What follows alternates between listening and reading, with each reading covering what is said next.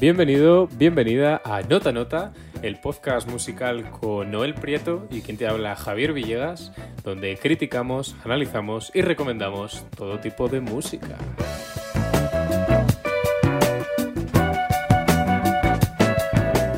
¿Qué nos espera Noel para la próxima media hora de programa? En el programa de hoy, eh, en mi sección Canciones Profanas, venimos a recomendar un género electrónico muy bueno, del que ahora hablaremos. En tu sección, el aula, eh, continuarás con eh, la sección de la semana pasada, la de las escalas. Y al final, como siempre, tendremos la sección doble barra, que uno de los dos propondrá un tema e improvisaremos sobre el mismo. Pues sin más dilación, vamos ya con canciones profanas.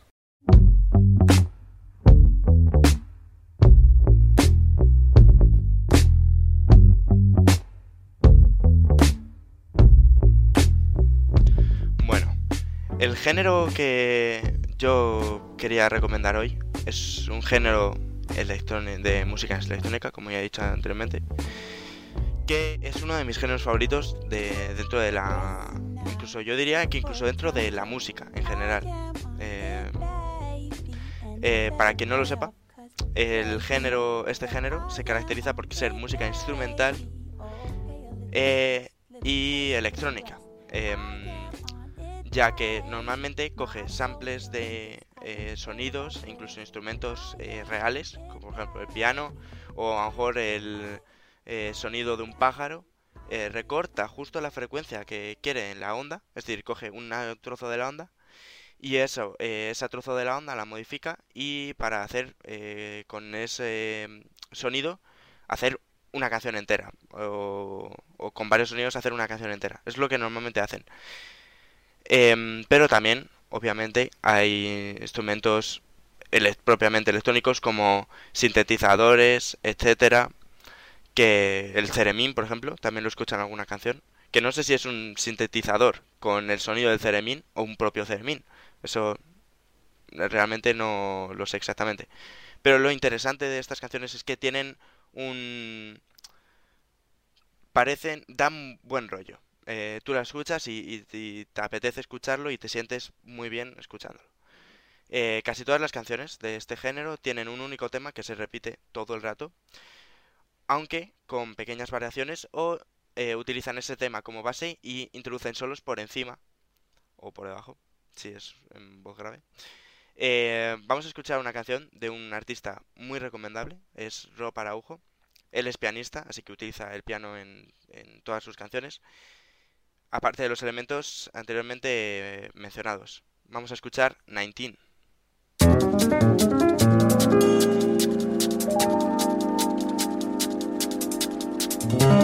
Bueno,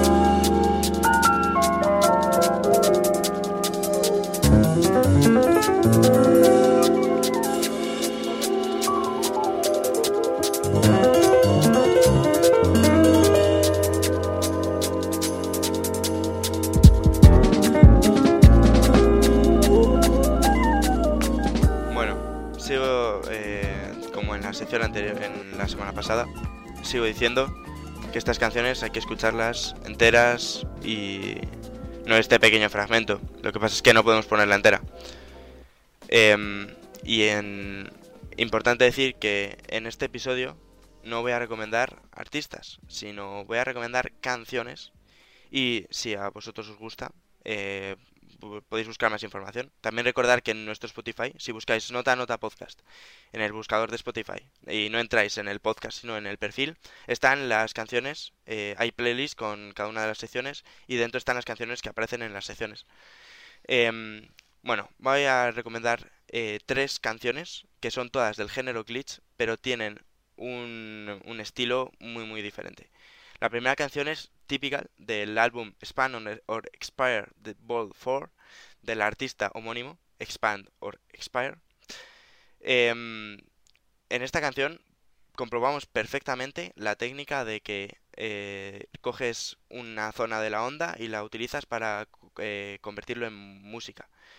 Em, he comprobado en internet eh, que es los sonidos que utilizan en toda la canción eh, son en su mayoría sonidos grabados, eh, por ejemplo el canto de los pájaros o, o un grillo, y editados para que parezca un sonido de un sintetizador o un sonido electrónico.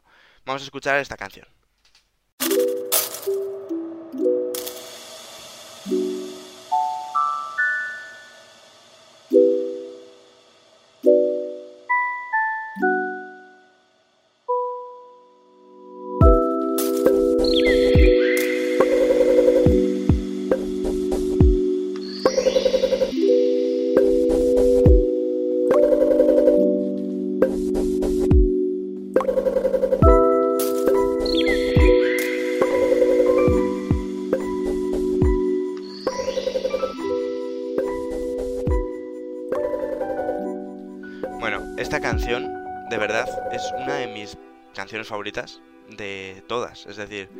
Solo del género glitch, es decir, esta canción me parece prácticamente perfecta, así que si la podéis escuchar, escuchadla. Ahora voy a recomendar la segunda canción, voy a recomendar es tiene otro tiene otro rollito, también da buen rollo, pero la primera da mucho más mal rollo. Em, es decir, esta segunda da mal rollo, eh, incluso. Bueno, en general, los siguientes artistas que hacen la canción eh, se notan las diferencias con la anterior, pero sí que utilizan los mismos em, los mismos sistemas, podemos decir. La canción que vamos a escuchar es Revival de Wisp y Player Dave, aunque el que me, me parece más interesante como artista es el segundo. También lo recomiendo escuchar, aunque no vamos a hablar eh, hoy de él. Se nota que es mm, más electrónico que lo anterior, es decir, que mm, le pega fuerte al... eh, tiene bastante influencias de música electrónica y del techno. Incluso puede llegar a ser desagradable al oído si mm, no has escuchado nada del género glitch. Pero no por ello la canción no es buena, de hecho es muy buena. Eh, vamos a ver es eh, que esta canción es un compendio perfecto de sonidos que podrían ser muy desagradables. De hecho, hay como a la mitad de la canción, bueno, yo creo que desde el principio hay un como un pitido de mm, microondas o de algún electrodoméstico de fondo todo el rato y tú lo escuchas eso separado y dices, em, es incluso desagradable. Pero de verdad que em, está muy bien hecho. Vamos a escuchar esta canción.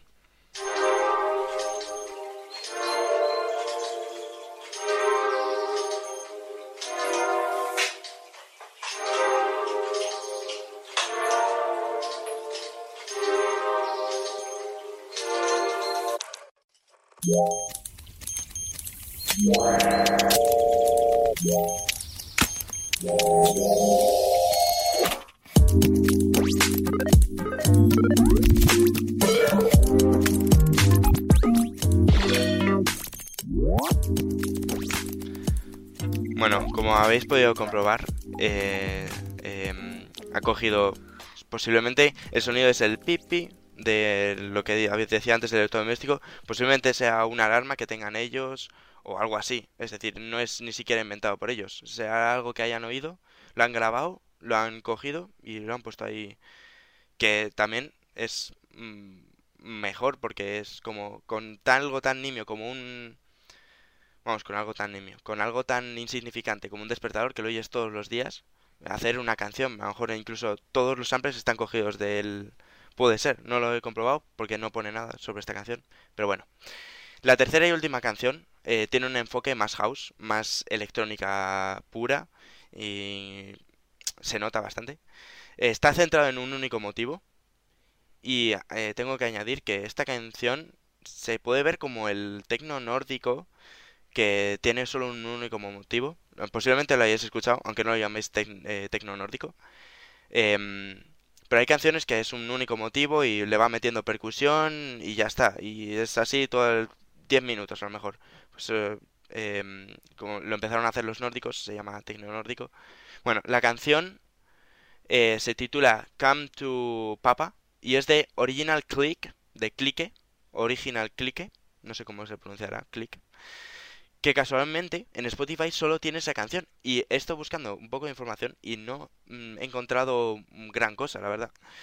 Em, la canción son 5 minutos, 10 segundos exactamente, son 5 minutos y 10 segundos del mismo motivo todo el rato, metiendo percusión, eh, incluso mete la voz de Come to Papa. Es decir, que está es muy em, realmente es muy recomendable seguro que os gusta. Eh, vamos a escucharla.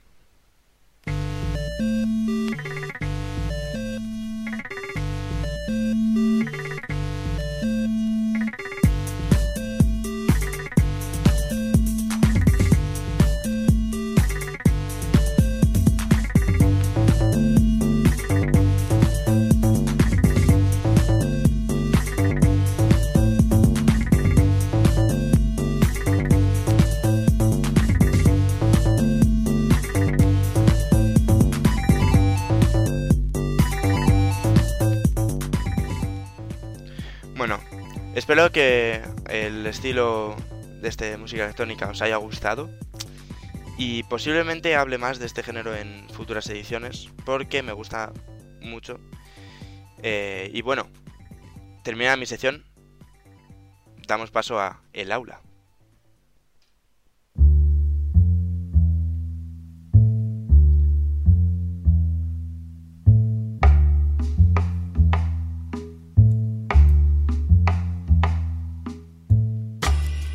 Efectivamente, vamos ya con el aula, la sección de teoría musical, donde estamos analizando los dos primeros, el, segundo capítulo, perdón, del libro Armonía del siglo XX de Vincent Persichetti. La semana pasada comenzamos a hablar de los modos de la escala y esta vamos a continuar hablando de las escalas sintéticas y de las escalas multioctava.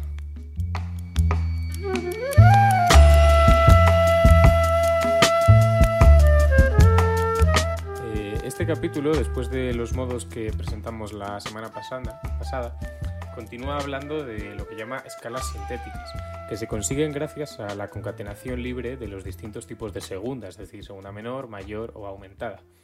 Este tipo de procedimientos coincide con las escalas propias del este de Europa, con escalas folclóricas, y ha llevado a que muchas veces se escriba sin armadura y se elija la escritura en armónica en función de la facilidad de lectura.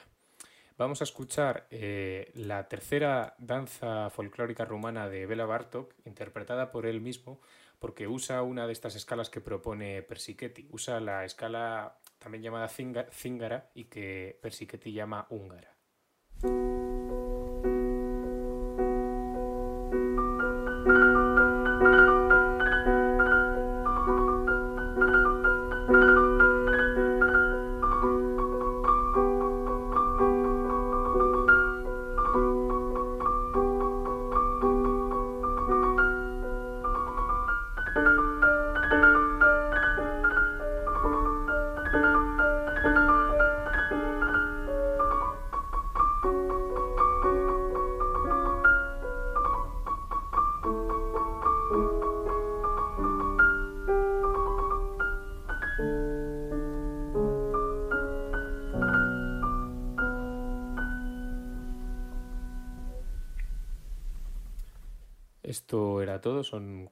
49 segundos interpretados por el propio Bartok.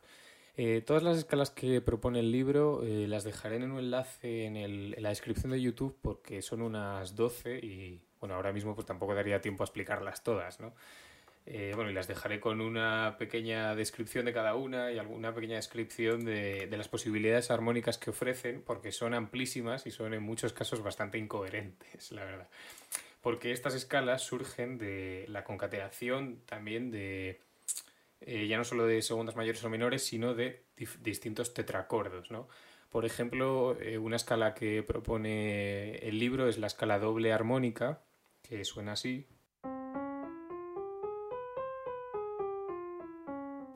Y que surge de la concatenación de dos tetracordos equivalentes. El primero tiene las alteraciones de una escala armónica menor de la subdominante de la escala. Si partimos desde Do, las alteraciones son Do, Re bemol, Mi natural, Fa. Y la del segundo tetracordo tiene las alteraciones de la escala armónica menor eh, de la fundamental de la escala. Por ejemplo, si partimos desde Do, el segundo tetracordo que comienza en Sol tiene Sol, La bemol, Si natural, que es la sensible, que es de la escala armónica, Do.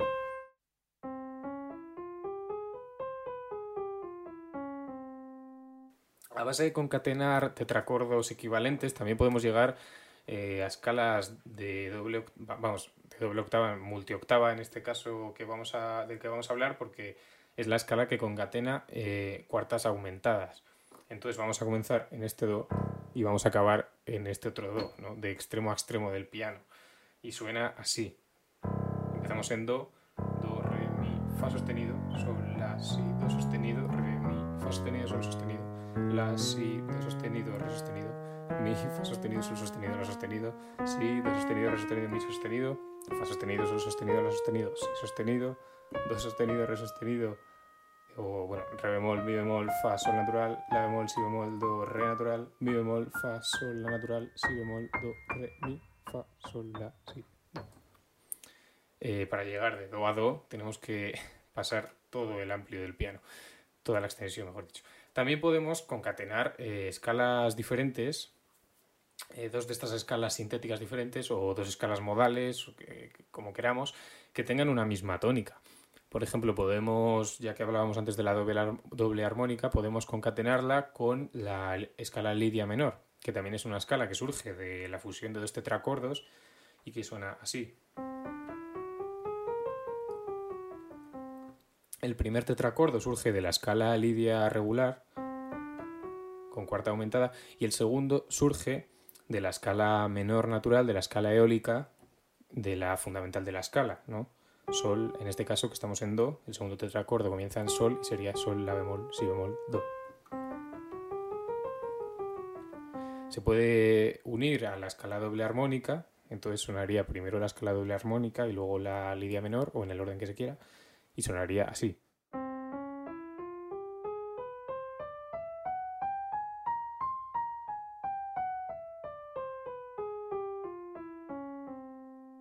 Eh, para hacer una escala multioctava, sin embargo, la fundamental, la tónica, mejor dicho, y la decimoquinta nota y la tercera y la decimoséptima no tienen por qué coincidir.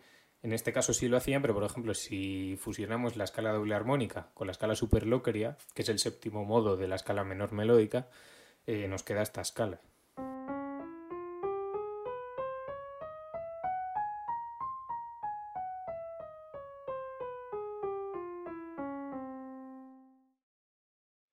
Eh, donde vemos que la tercera nota no coincide con la decimoséptima. ¿no? Es un mi la tercera nota y un mi bemol la decimoséptima.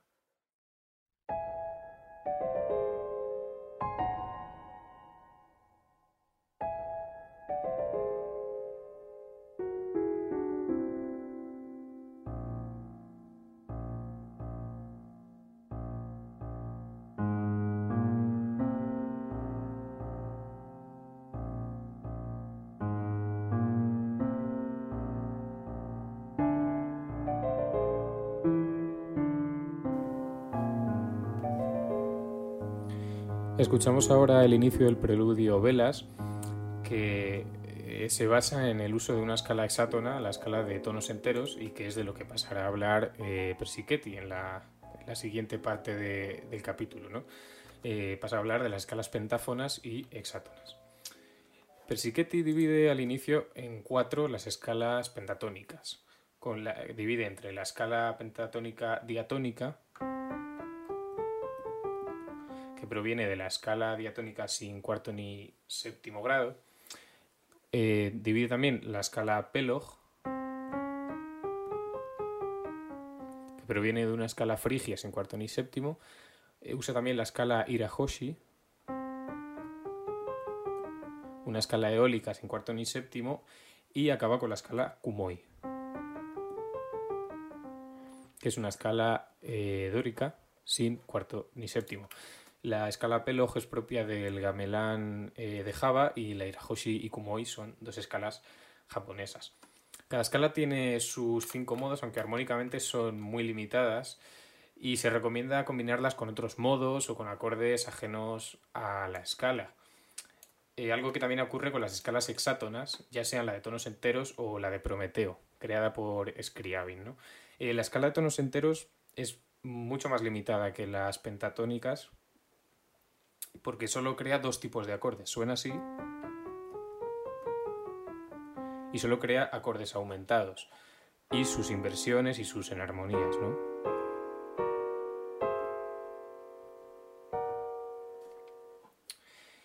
Eh, sin embargo, se plantean diversas formas de amenizar su uso gracias al movimiento contrario, a la variación tímbrica, a la combinación entre dos tipos de escalas de tonos enteros. Y en resumen, esto ha sido eh, el capítulo 2, realmente bastante resumido, eh, del libro La armonía del siglo XX de Vincent Persichetti. La semana que viene hablaremos del tercer capítulo, pero la siguiente ya nos saldremos un poco del libro, como también eh, pienso hacer en, en, algunas semanas para cambiar un poco de tema, ¿no? En definitiva, vamos ya con doble barra.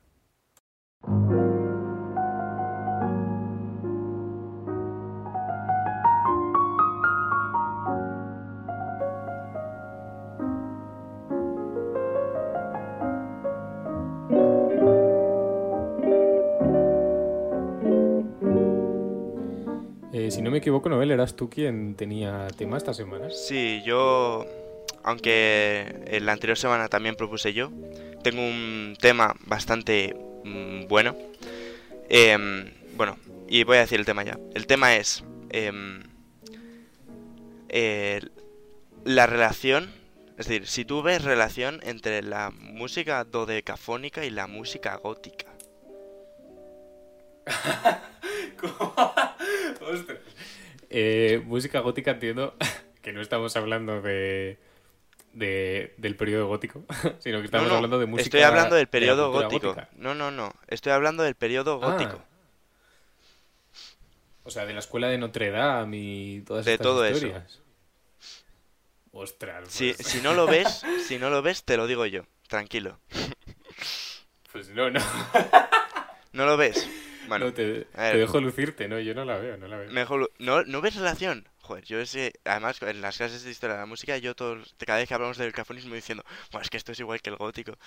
Eh, el dodecafonismo al final es em, el serialismo en general. He puesto el dodecafonismo por poner, pero el, el serialismo en general Sí, incluso el, la música, el cientificismo positivo, la música como Stockhausen, etc, etc. Ajá, vale, vale, sí. Al fin y al cabo es música eh, super cerebral, es decir, no es lo que reflejan tus sentimientos o lo que sientes, es decir, por ejemplo en el serialismo es, escoges una serie y esa serie rige toda la obra, da igual lo que te parezca a ti, esa serie rige la obra. Y tú como genio creador eh, has propuesto esa serie y has hecho una obra. El gótico, al fin y al cabo, salvando las distancias de que no era serialismo, era una música también súper, súper cerebral. Es decir, tú llegas a un motete de Josquin Desprez, por ejemplo, eh, lo empiezas a analizar y te das cuenta de que aparece el mismo motivo en, las mism en el mismo momento. Es decir, es una música, es decir, el mismo motivo en el mismo parte del compás, el mismo ritmo, eh, las mismas taleas. Hombre, Es todo sí, sí, también es cierto. Hay musicólogos, ¿no? Que plantean que después del... eh, bueno, después del... O sea, eh, en todo este momento, ¿no? Eh, la música occidental y la música oriental estaban realmente muy unidas, ¿no? Porque Hmm. ambas se basaban en la hor- horizontalidad.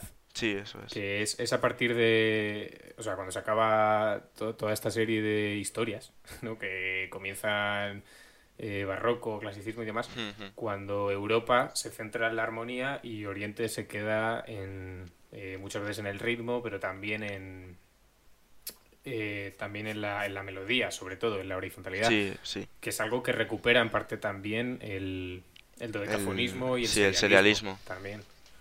Sí, sí, sí, sí, es una De hecho, es que me acuerdo que cuando eh, estábamos en clase de historia de la música y lo decía la profesora, decía, cuando estaba explicando el cafonismo, yo, eh, no sé por qué, estaba todo el rato diciendo, "Buah, es que esto es lo mismo que, es que además eh, pensaban parecido los góticos, era, em, yo no siento, sino que planteo mi realidad para llegar a Dios, ¿sabes? Y al fin y al cabo el serialismo era, yo soy el Dios creador y propongo una serie para crear una obra.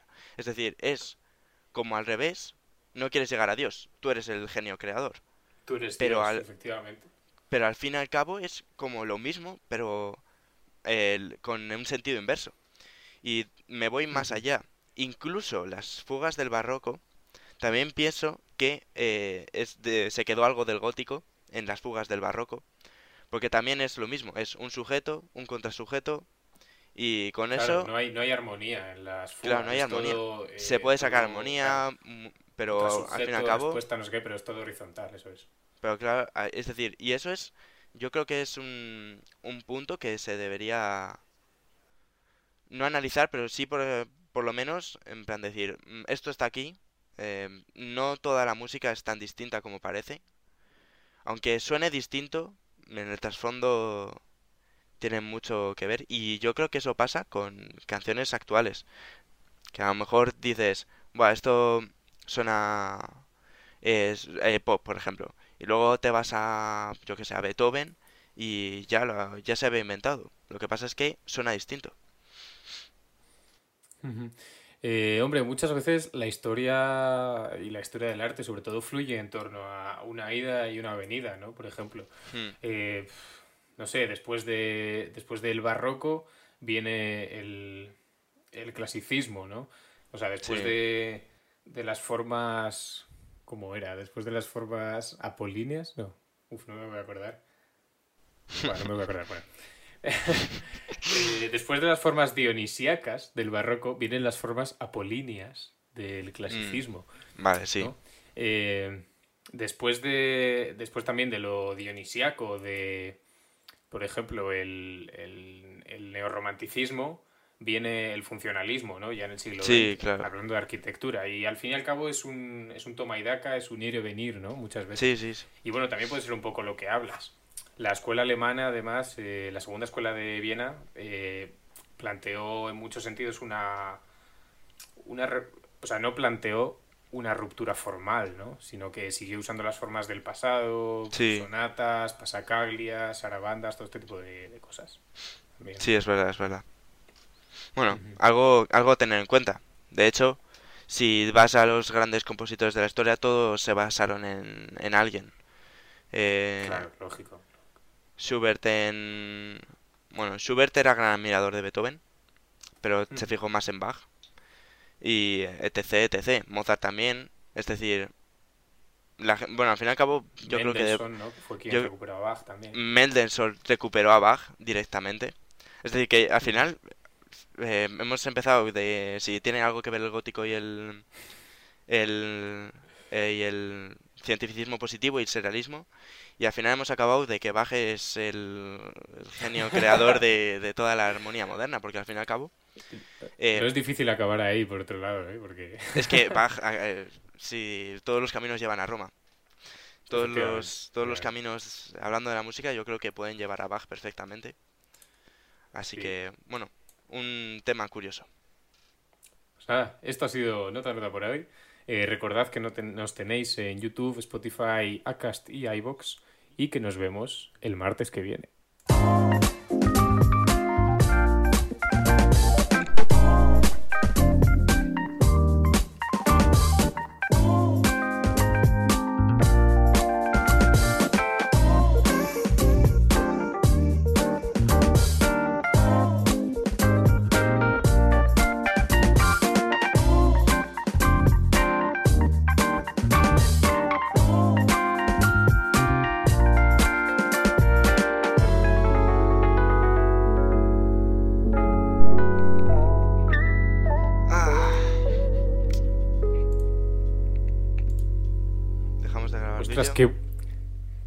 Tema, ¿eh? Hombre, Realmente.